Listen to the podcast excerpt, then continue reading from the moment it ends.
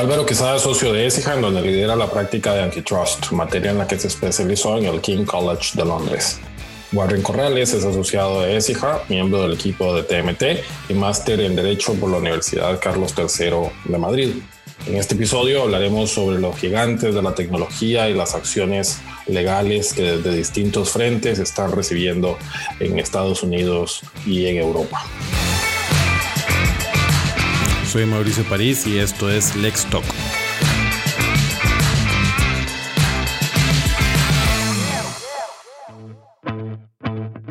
Lex Talk llega a ustedes gracias al auspicio de Masterlex.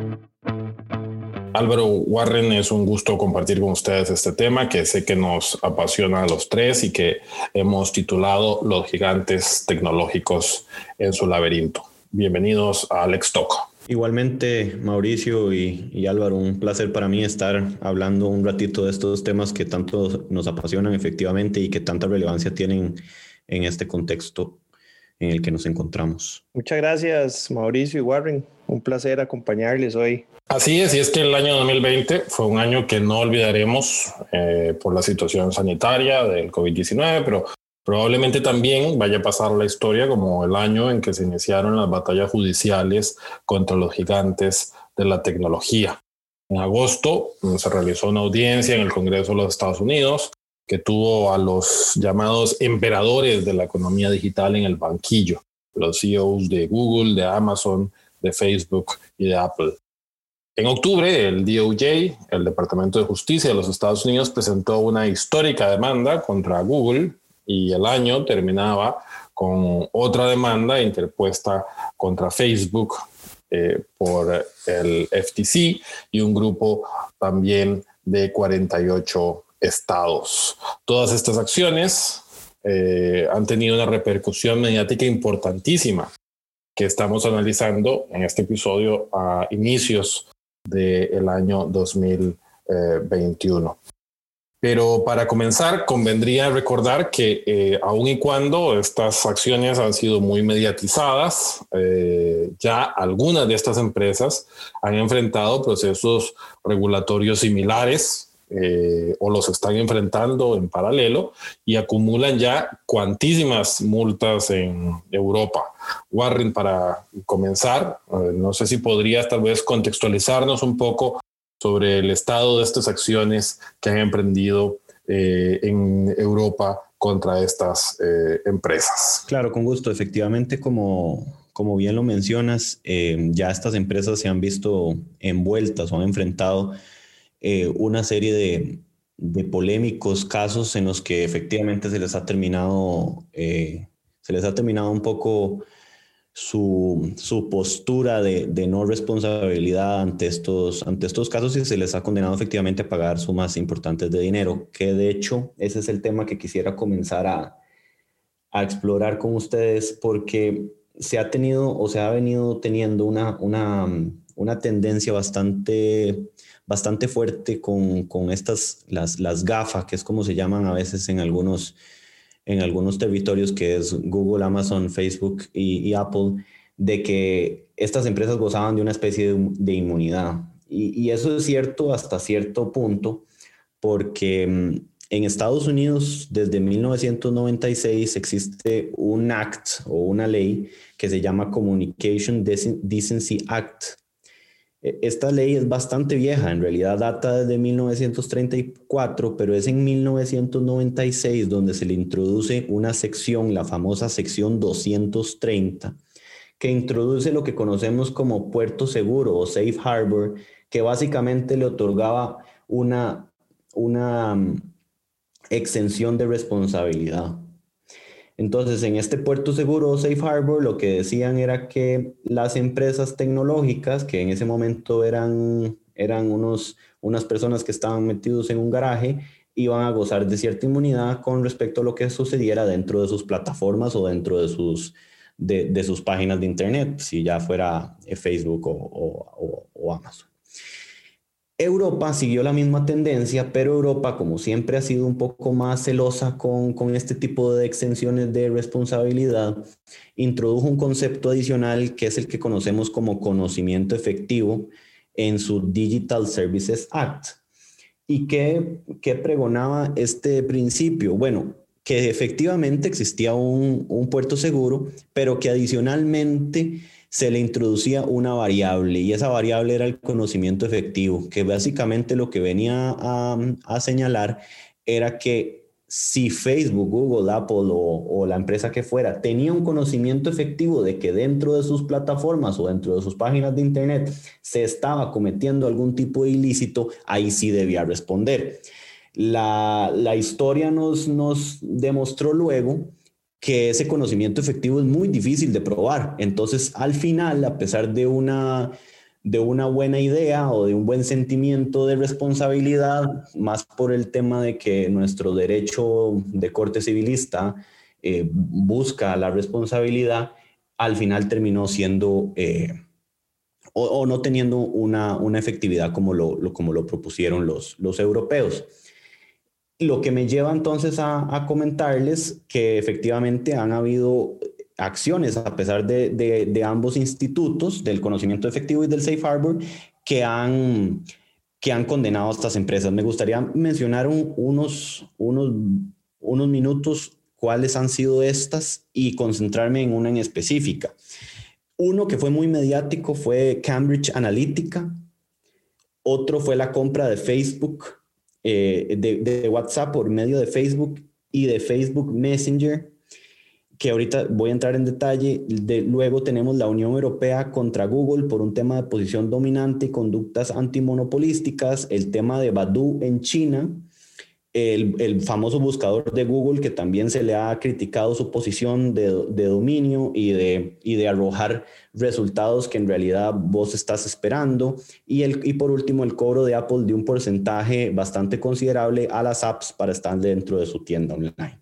Estos son solo unos ejemplos, pero son tal vez los más, los más mediáticos. Y quiero hacer un, paréntesis rápido para explicarles un, momento lo que sucedió con Facebook y WhatsApp.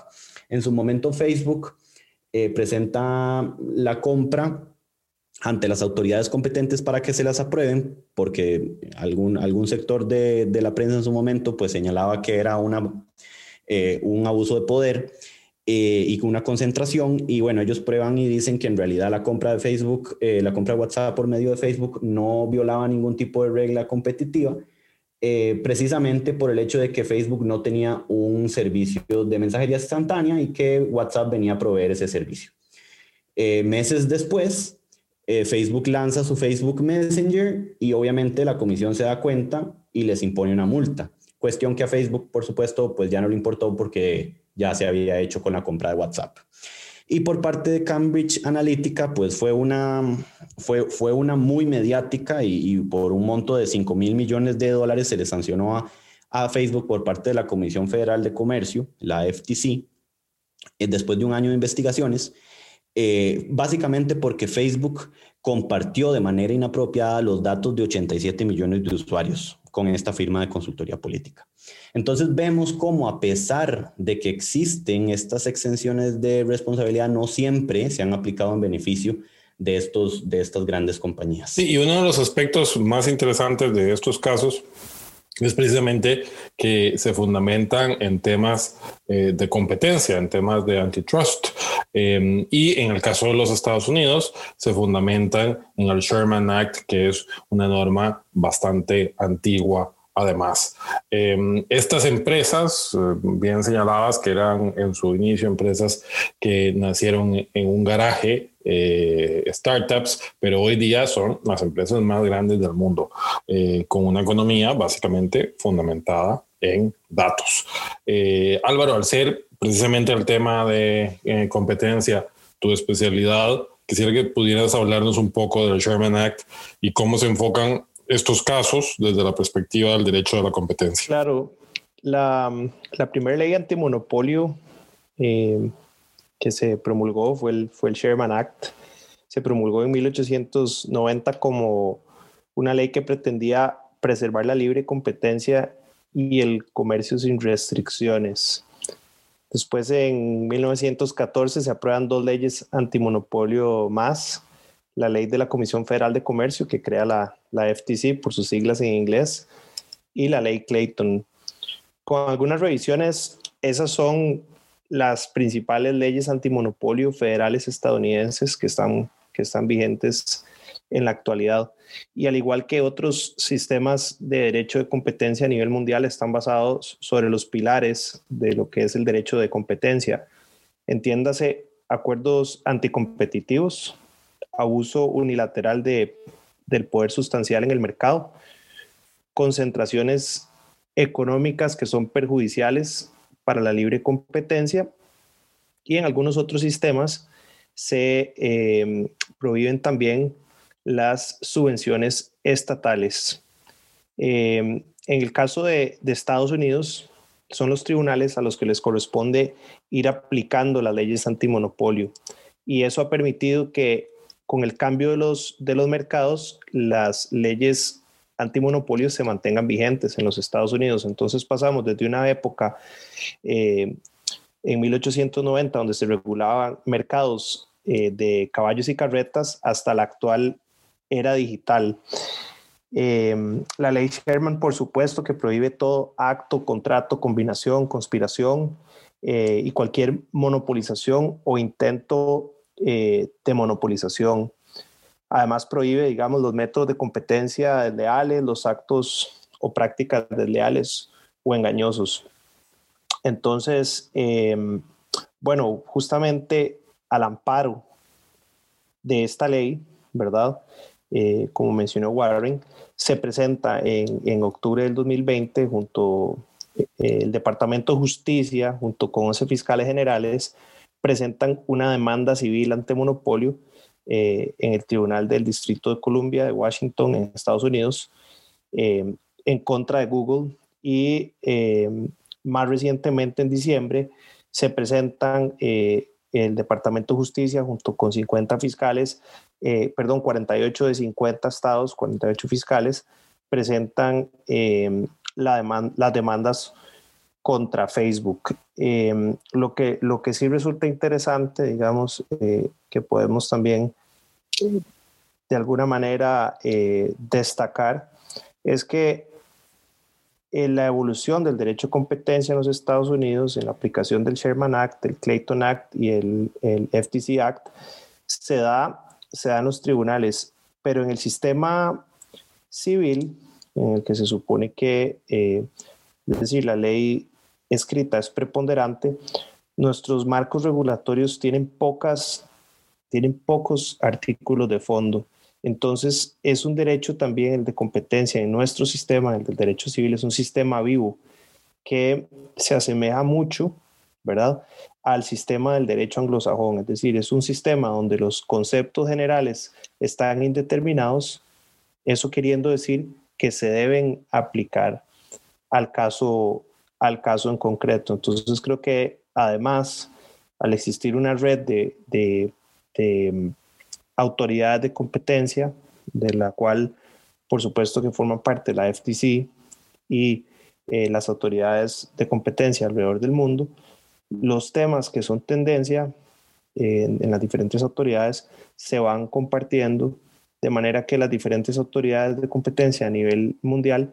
se nutren de casos que son tendencia, como estos que, que estaba mencionando Warren, y eh, eso creo que, creo que es muy valioso en el caso de la, de, la, de la ley Sherman o el Sherman Act, algo también que, que es importante decir, es que es una ley que tiene consecuencias de orden privado o de orden civil y también las puede tener de orden penal. Entonces creo que eso, creo que eso le da muchísima fuerza, eso, ese, ese paradigma todavía nosotros en nuestros sistemas de derecho civil no lo hemos roto, pero sí, sí es muy importante porque por, la relevancia que tienen eh, este tipo de acciones legales en los Estados Unidos. Sí, y, yo rescataría lo que indicabas eh, respecto al momento histórico en el cual se aprueban eh, estas, estas normas, un mercado de, carretas, como bien decías, que estaba esa normativa ideada para un tipo de comercio totalmente diferente, ¿verdad?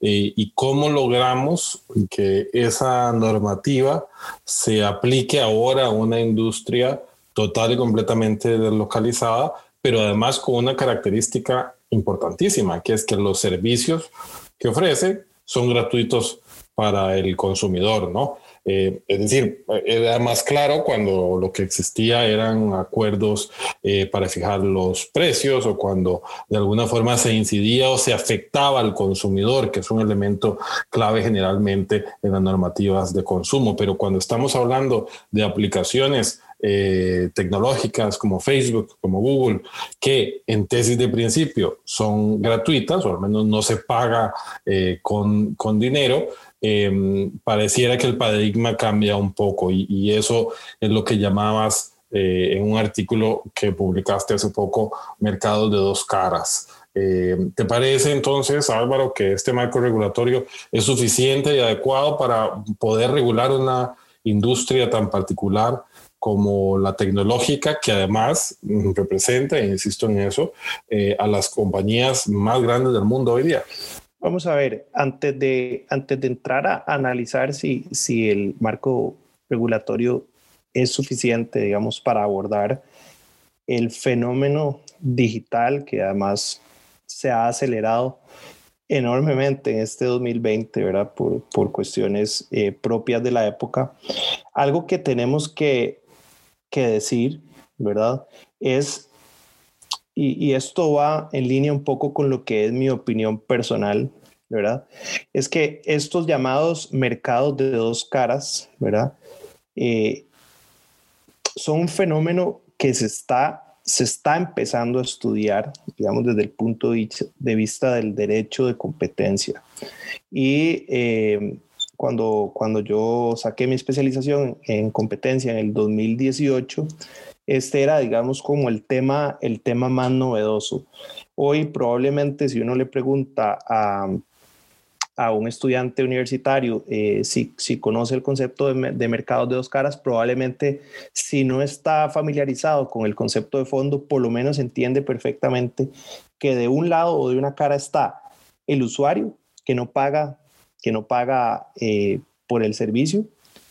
Y del otro lado de la plataforma están eh, los anunciantes, que son los que se ven beneficiados por estas plataformas, que además operan en un mercado que las compañías desarrollaron y que lo hicieron, como decía Warren, con todas las aprobaciones regulatorias.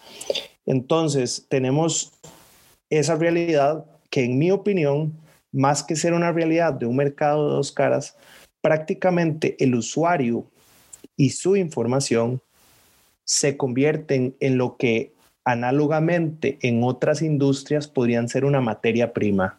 ¿Y por qué lo digo? Bueno, porque en la industria, eh, por ejemplo, de bebidas, el agua es materia prima. Entonces es común que una empresa embotelladora tenga muy cerca una fuente de agua potable, probablemente, qué sé yo, eh, un, un pozo. En cambio, estas empresas lo que explotan es un producto o una materia prima eh, que, es, que no es otra cosa que el usuario y su data. O sea, estos, estos, estos gigantes eh, utilizan las preferencias del propio usuario para poder ofrecerle a sus anunciantes con una precisión láser, como les decía ahí en ese artículo, ¿verdad? Eh, la publicidad al usuario final que pareciera muchas veces que en la dinámica de comunicaciones, en la dinámica mediática, incluso en la dinámica normativa, se confunde cuál es el interés a tutelar, porque muchas personas piensan que son estos usuarios los que, los que, ¿verdad? los que tienen que proteger eh, su, su, data y su, y su privacidad, cuando ya en realidad todo eso se hizo mediante un consentimiento, ¿verdad? Eh, ya se puso a disposición de las plataformas y estas plataformas explotan eso como las empresas embotelladoras explotan el agua, ¿verdad? Eh, que, es muy interesante, ¿verdad? Porque si nos ponemos a hacer un análisis de, de, esa misma realidad, ¿verdad? Los cánones de las, de las concesiones de aprovechamiento de agua son sumamente baratos, al igual que resulta ser algo tremendamente valioso lo que tienen estas plataformas que le pueden ofrecer a, sus anunciantes. Dicho eso, digamos, haciendo esa analogía con respecto a las materias primas, Lo que en mi opinión pareciera estar más obsoleto, además del marco normativo, son los métodos que, con los que se, con los que se eh, analizan esos fenómenos. Es decir, si, si pretendemos eh, evaluar conductas anticompetitivas eh, con, con, los mismos métodos estáticos económicos que se, que se, que se analizan, por ejemplo, los mercados de bienes y servicios, a, a, aplicarlos a estas, a, estos, a estas plataformas resulta completamente eh, inoperante porque, no, porque estas plataformas son fenómenos únicos. No, no, no se ha visto probablemente en la historia algo parecido, ¿verdad? Eh, en donde se le brindan, digamos, este, una serie de facilidades a estas empresas por el avance tecnológico que representan, pero terminan siendo entonces eh, mercados o, mercados en sí mismos. Cada una de esas plataformas, por ejemplo, Facebook, es una, es, un, es una plataforma que es un mercado en sí mismo, no tiene, no tiene un rival de peso. Google con un 86% de posición de mercado en los motores de búsqueda, aunque esté intentando diversificar su oferta, es, es en sí mismo un mercado.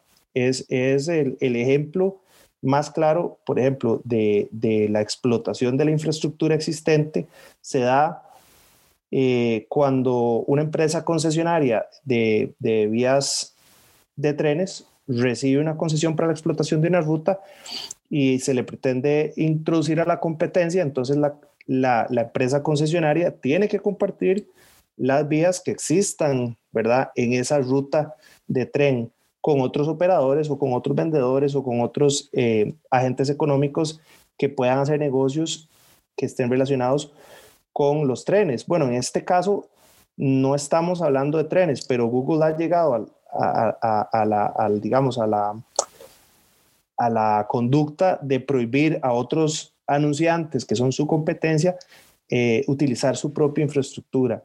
Y eso eh, se, ha, se ha condenado en otras industrias, en la, industria de bebidas, en la industria eh, de, de, vías de comunicación, como la, como la de los trenes. E, esa, ese acceso a la infraestructura ya se ha dado en otras industrias y hasta ahora, digamos, se, se, está atacando con fuertes multas, ¿verdad? el histórico de multas de Google por parte de la Comisión Europea es altísimo, estamos hablando de miles de millones, se acaba de confirmar una sanción de 2.400 millones de euros y aún así, a pesar de que las normas de competencia están diseñadas para que eh, dentro del modelo económico de las empresas no se pueda eh, prever el, el, el, comportamiento anticompetitivo y su posible sanción.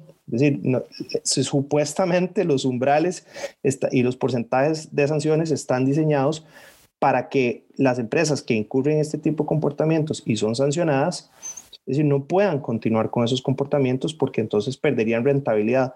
Pero la rentabilidad de estas empresas es tal y están tan capitalizadas que ni siquiera las multas eh, de este tipo los han sacado del juego. Espero no haberme extendido mucho, pero digamos es un tema que, que resulta muy interesante, que tiene muchas aristas. Termino nada más diciendo que el cambio de paradigma no solo se da en cuanto a los métodos, los métodos de análisis, sino que ya llegó el momento en el que se le tienen que dar las potestades a las autoridades de competencia para desmembrar a las empresas. ¿Y qué es lo que quiero decir?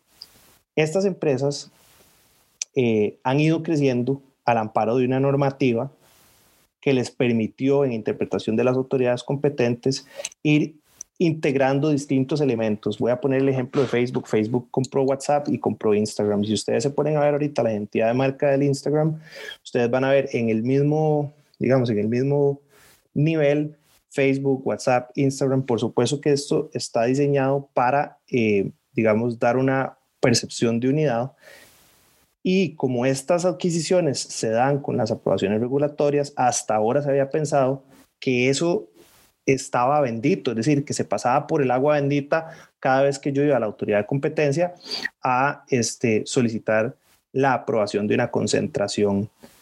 ¿Qué es lo que pasa ahora?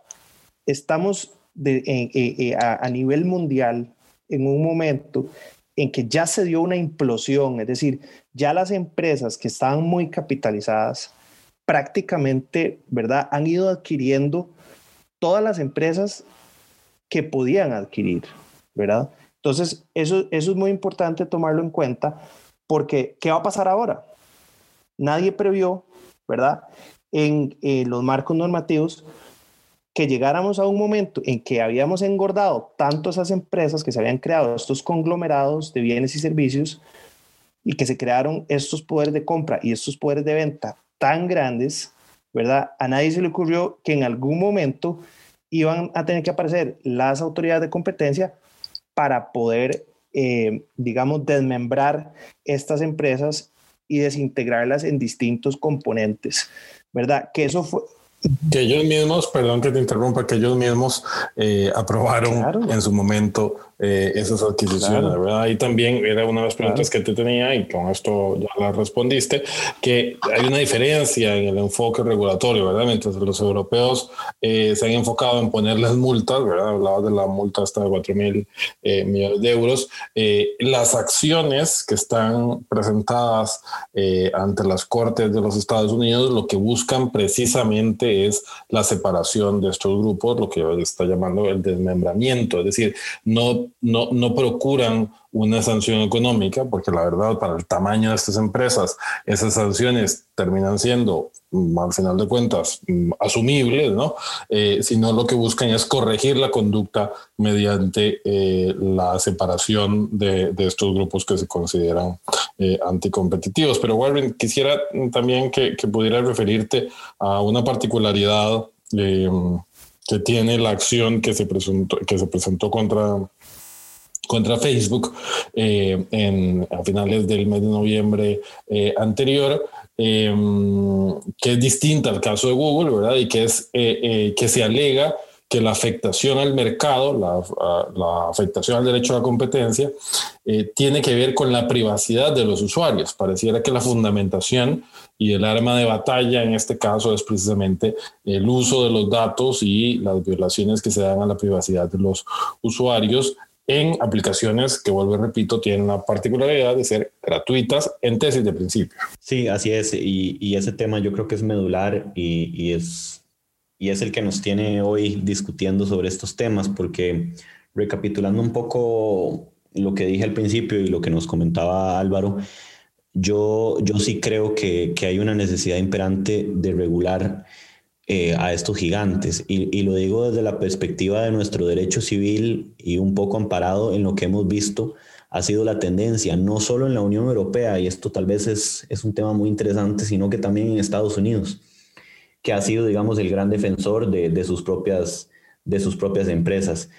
Eh, em, como dije inicialmente, pues la Unión Europea, a pesar de que tiene el conocimiento efectivo, ha sido siempre muy reacia a, a otorgar este tipo de exenciones y ha sido más bien Estados Unidos quien, quien ha mantenido esa tendencia. Sin embargo, ya vemos como incluso, diría yo, que por primera vez en la historia o por una de las pocas veces hay una unidad en cuanto a en cuanto a la necesidad de regulación, no solamente en Estados Unidos, que no es lo usual que haya regulación y siempre los problemas se discuten en los tribunales y actúan por jurisprudencia, como si es lo usual en el derecho civil que tengamos una norma para todo.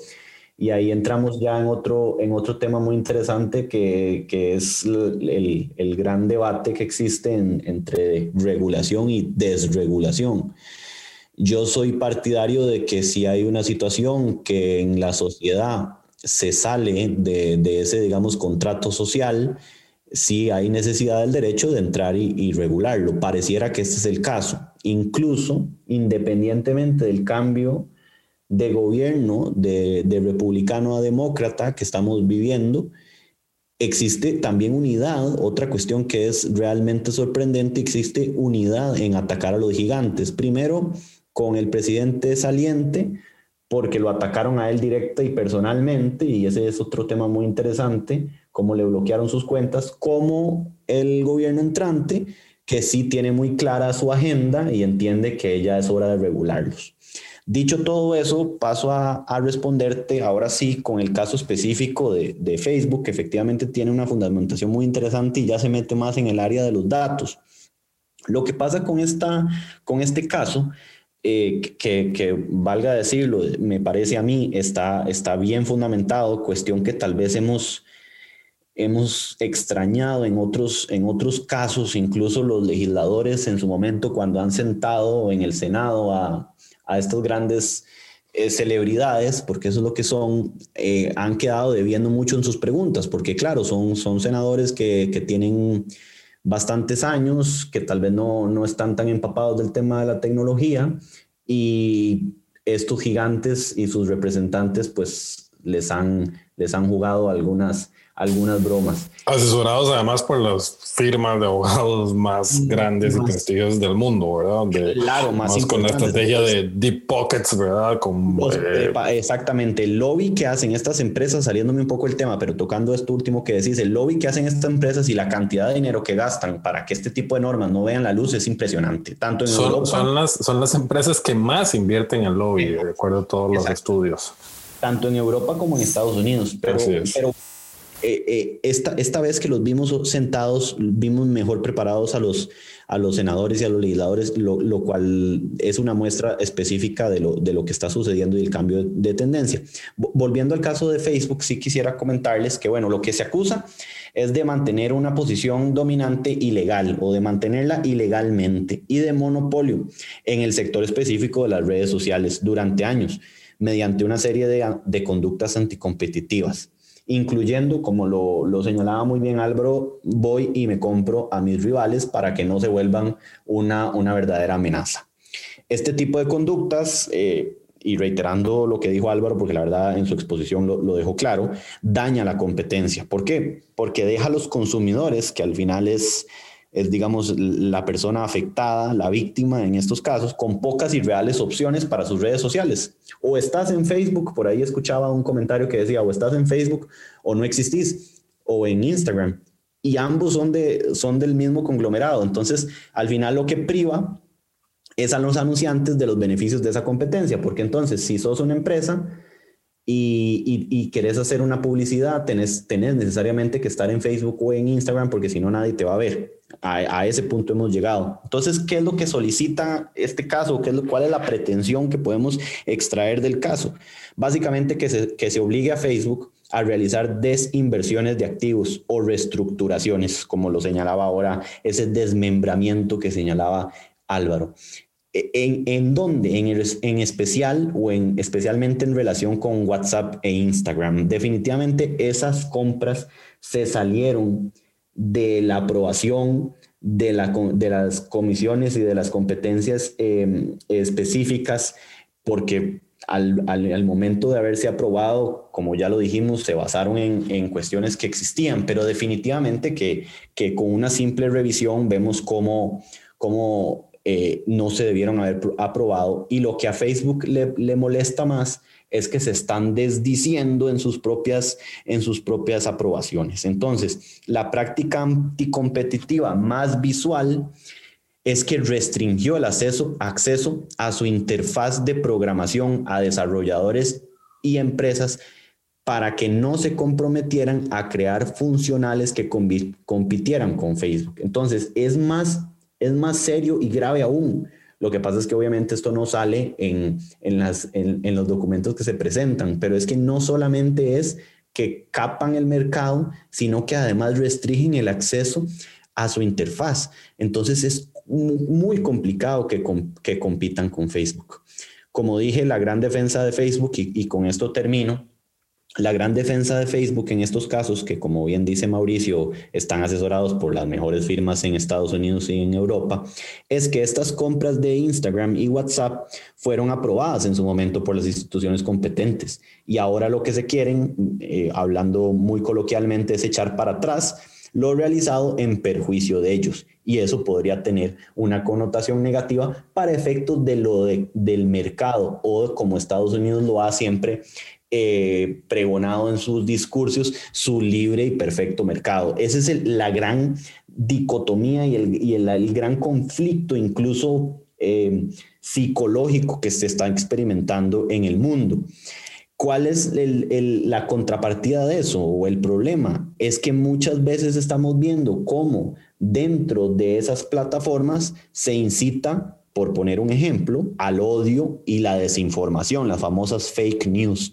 Entonces, por un lado, estamos teniendo perjuicios eh, visibles en la sociedad y por otro lado tenemos que seguir con un discurso en el que se potencia el libre, la, libre, la libertad de empresa y el libre comercio. Entonces, eh, concluyendo, pues sí es un caso muy interesante, pero es un caso que, que es político, que es social y obviamente tiene un componente jurídico que que cuando, lo, cuando sea resuelto nos va a traer un montón de luz con respecto hacia dónde va a ir en los próximos años, eh, no solo el derecho, sino que la naturaleza y el comportamiento de estas empresas. Sí, el problema es la duración que, se estima, salvo que lleguen a un acuerdo, que es bastante común también. Eh, la resolución judicial de, de, este caso se estima que podría mm, demorar prácticamente una década y con la rapidez con la que avanza la tecnología y esta industria, pues la verdad no podemos vaticinar cómo va a ser la industria de la tecnología en 10 años y el impacto que puede tener en la privacidad el mantener a estas empresas durante una década con este tipo de operación que eh, mantienen, pero se nos está acabando el tiempo y yo quisiera plantearles un tema final a ambos, que es precisamente eh, en cómo podemos y cuando digo podemos me refiero como, como sociedad, eh, eh, regular un fenómeno global, empresas globales, eh, aplicaciones globales como Facebook, ¿no? O cualquiera de las empresas de las que hemos estado hablando que operan realmente de forma deslocalizada bajo conceptos eh, que se vuelven cada día más arcaicos como la regulación anclada a una jurisdicción, ¿no? Es muy difícil pensar como una empresa como Facebook, que tiene un alcance de, 3 mil millones de seres humanos eh, en todo el planeta, cómo puede eh, ser regulada por eh, bloques, en el caso de los europeos, por países, como en el caso de los Estados Unidos, pero luego eh, estamos un montón de países adicionales que no, que no tienen, digamos, el músculo regulatorio, pero eh, que ¿Cuál es ese reto? ¿Cómo podemos como abogados visualizar una regulación que resulte eficaz hacia un fenómeno global y que no pase como lo que ha pasado en estos días con WhatsApp, que por ejemplo dice cambio mis términos y condiciones para todo el mundo salvo para los europeos? Entonces, eh, ¿Cómo lo ven? ¿Cómo, ¿Cómo, creen ustedes o cómo visualizan eh, esa, ese reto regulatorio de los próximos años, tal vez para eh, comenzar con eh, Warren y que cierre eh, Álvaro. Claro, bueno, esa es, una muy buena pregunta y considero que es, que es parte como del, gran reto, creo que lo, señalas bien, del gran reto que tenemos los, tanto los operadores del derecho que les va a tocar tomar las decisiones como nosotros que como nosotros los abogados en general de, dotar de, de, soluciones no solo efectivas sino que vayan a tener que ser casi que tan creativas con el tema de algoritmos de blockchain eh, smart contracts, etcétera. Entonces, yo creo que definitivamente la tendencia global, que ha sido potenciada, como dije, por, la Unión Europea, incluso por los Estados Unidos, es ir hacia una regulación. Entonces, tomando como base ese antecedente, tal vez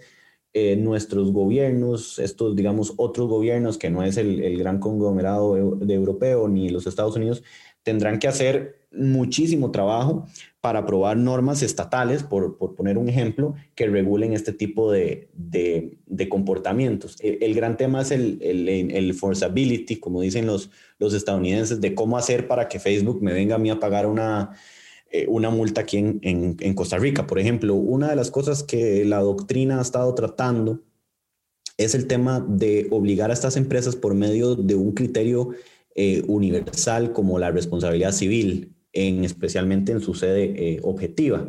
Entonces, lo que, se, lo que se ha podido determinar en, en, en doctrina es que a través de la responsabilidad civil objetiva, al no haber la necesidad de probar la culpa y es únicamente por el hecho de su accionar que genera un daño, entonces se pueda tratar a nivel judicial de eh, lograr que estas empresas cumplan. Igual eso no nos soluciona el tema de fondo, por lo que también un sector de la doctrina, y ya, ya le doy paso a, Álvaro para que nos comente, un sector de la doctrina ha hablado de grandes tratados internacionales que tengan que ver con el tema de datos o con el tema de, de, la regulación específica de las plataformas, para entonces sí, por, por medio de una tendencia ya global en la que todos nos alineemos, poder empezar a ejercer acciones que de verdad vayan a tener un impacto en nuestros países, porque de lo contrario, pasaría, como muy bien lo señalas, con lo del tema de, de WhatsApp.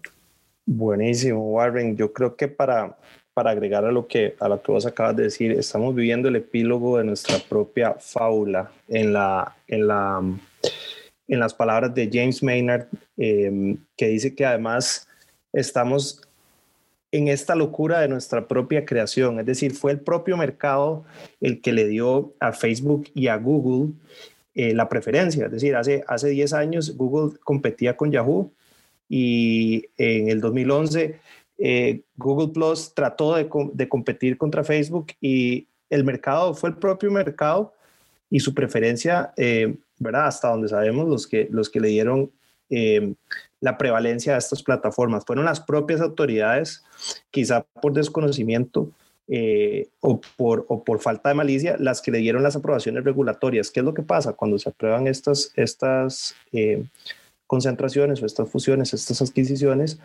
Se hace eh, un análisis predictivo y yo creo que nadie estaba en capacidad de entender que estas empresas ostentan hoy un poder monopólico en una oferta antes, por ejemplo, se podía pautar en vallas, en prensa escrita, la prensa escrita estaba diversificada en revistas, en, periódicos, eh, se podía también, es decir, había una serie de medios, eh, televisión, ¿verdad? Hoy hasta las propias eh, empresas tradicionales de medios necesitan tener presencia en redes para tener relevancia. Entonces, hemos creado un monstruo y, y yo dudo que seamos capaces, por ejemplo, eh, de, de abordar completamente el fenómeno. Irónicamente, América Latina es la región del mundo con más tiempo en pantalla por usuario. Y eh, yo no siento, eh, digamos, ni siquiera a, a los países en vías de desarrollo ni medianamente preocupados, ¿verdad? Por este tema.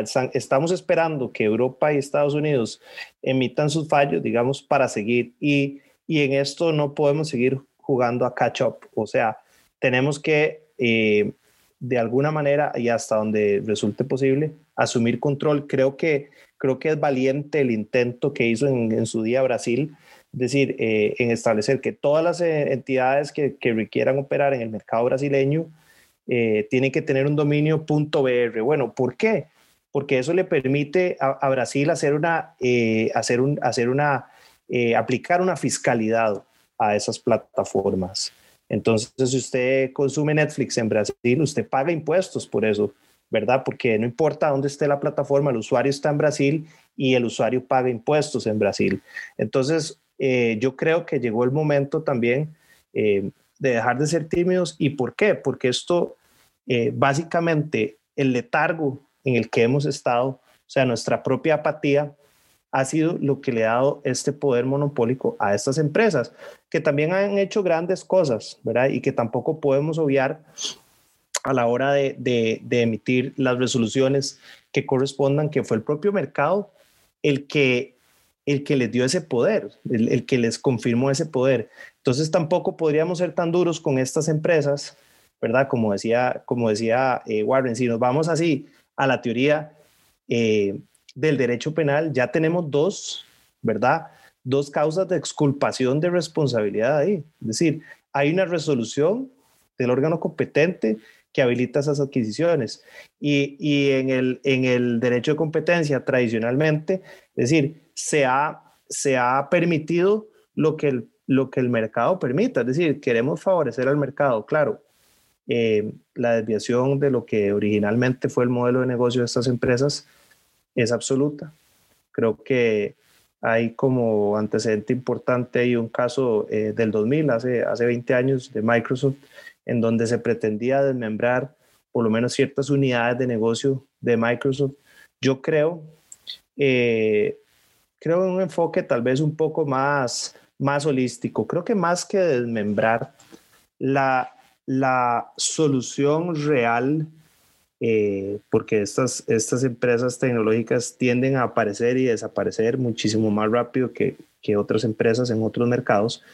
Eh, creo que la solución real está, eh, y esa es mi opinión, en que estas empresas sean condenadas a compartir su infraestructura y, que sean condenadas a compartir eh, los medios de comercialización eh, de la publicidad. Porque, porque esas empresas eh, podrán tener miles de millones de usuarios, pero al final del día, el embudo por el cual obtienen sus ingresos, ¿verdad? Es muy reducido y ahí es donde han marcado tendencia monopólica. Entonces yo creo que ahí ¿verdad? En esas interfaces que decía Warren, es donde nosotros deberíamos permitirle a otros operadores con poder suficiente, ¿verdad? Poder entrar a esos mercados eh, al mejor estilo, eh, ¿verdad? Eh, de, que lo hacían las, las agencias de viajes, ¿verdad? Antes incluso de que existieran todas estas plataformas de comercialización de viajes.